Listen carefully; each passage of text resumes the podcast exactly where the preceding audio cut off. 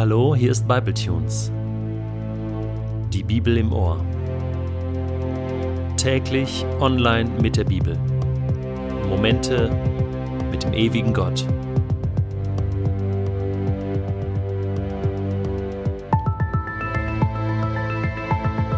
Der heutige Bibletune steht in Matthäus 5, die Verse 21 bis 26 und wird gelesen aus der neuen Genfer Übersetzung.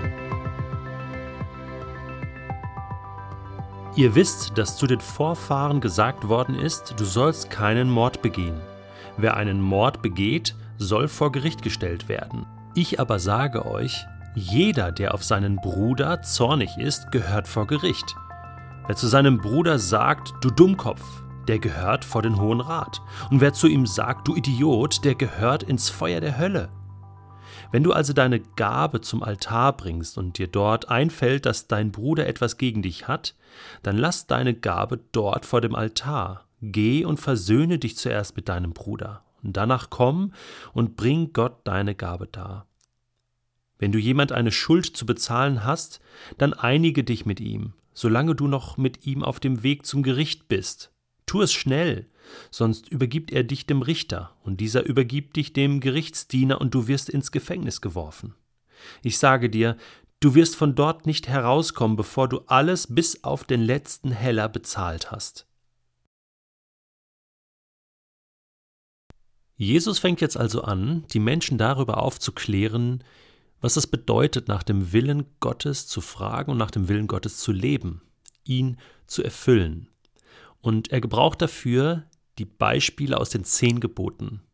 Diese waren ja den Menschen damals sehr gut bekannt, geläufig und sozusagen im Ohr. Jesus kann immer wieder sagen, ihr habt ja gehört, was gesagt worden ist damals zu den Alten und ihr wisst das ja. Du sollst nicht töten, du sollst nicht Ehe brechen und ja, das ganze Volk nickte immer, ja, ja, das, das, das kennen wir. Und dann sagte Jesus, hey, ich aber sage euch, Pünktchen, Pünktchen. Und das wirkt jetzt irgendwie ein bisschen merkwürdig, oder? Äh, fast so, als wenn Jesus sich jetzt doch dagegen stellen würde. Aber das ist nicht so gemeint, das hatten wir ja schon geklärt. Er stellt sich ja total unter diesen Willen Gottes.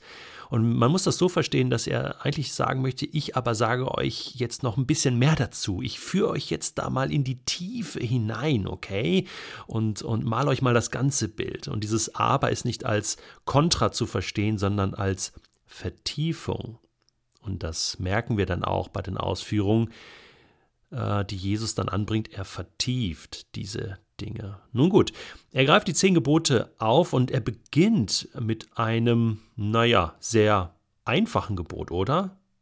Du sollst nicht töten, du sollst keinen Mord begehen. Und ja, da entspannte sich schon mal äh, die Atmosphäre bei den Zuhörern damals, denn umgebracht hatte da vielleicht noch niemand jemanden und ähm, man konnte jetzt äh, entspannt zuhören, aber bald äh, merkt man, oh, Jesus will hier auf etwas anderes hinaus.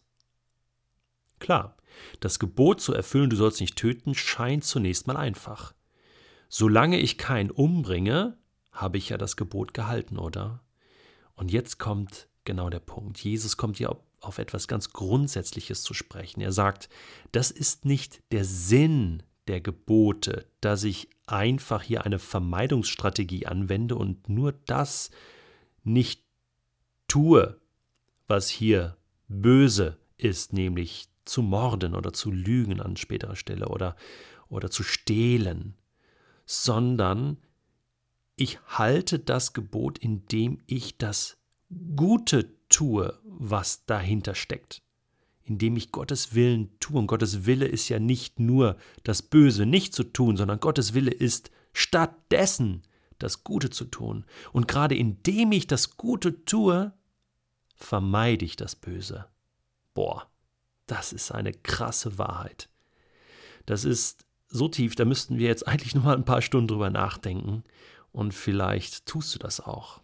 Indem du das Gute tust, vermeidest du das Böse. Indem du Menschen liebevoll begegnest, indem du, und Jesus nennt hier Beispiele, indem du versuchst dich zu versöhnen, indem du anderen hilfst, dass sie auch versöhnt leben können, indem du gerne vergibst, indem du nicht mit Hass reagierst, sondern eben mit Liebe sorgst du dafür, dass der Wille Gottes, die Liebe Gottes letzten Endes voll zur Geltung kommen kann in menschlichen Beziehungen, im täglichen, im alltäglichen Miteinander.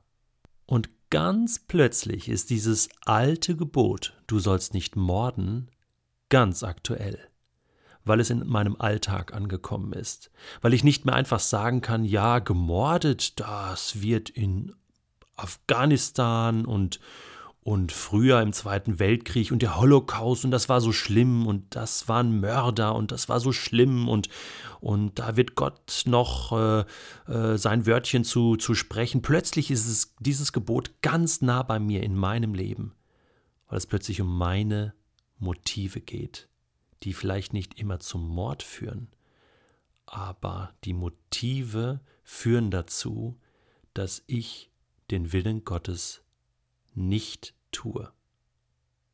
Wir haben vor einigen Tagen hier in Lörrach, in der Gegend, wo ich wohne, einen Amoklauf gehabt. Du hast vielleicht in den Nachrichten davon gehört oder das gesehen. Und da sind Menschen ums Leben gekommen. Da wurde gemordet und auch die Täterin ist erschossen worden von der Polizei. Ein Kreislauf des Bösen. Menschen, die ihr leben lassen mussten. Und die große Frage der Polizei und der Menschen, die sich nun mit der Aufklärung befassen, ist die, was war das Motiv? Wo fing alles an? Wo kam dieser erste böse Gedanke ins Herz dieser Frau, was dazu führte, dass Menschen ihr Leben lassen mussten? Und siehst du, genau darum geht es Jesus an dieser Stelle. Was ist dein Motiv?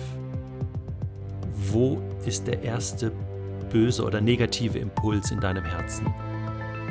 Und wehre diesen Anfängen, wehre diesen ersten Impuls ab. Dann kommt es auch nicht zu Schlimmerem.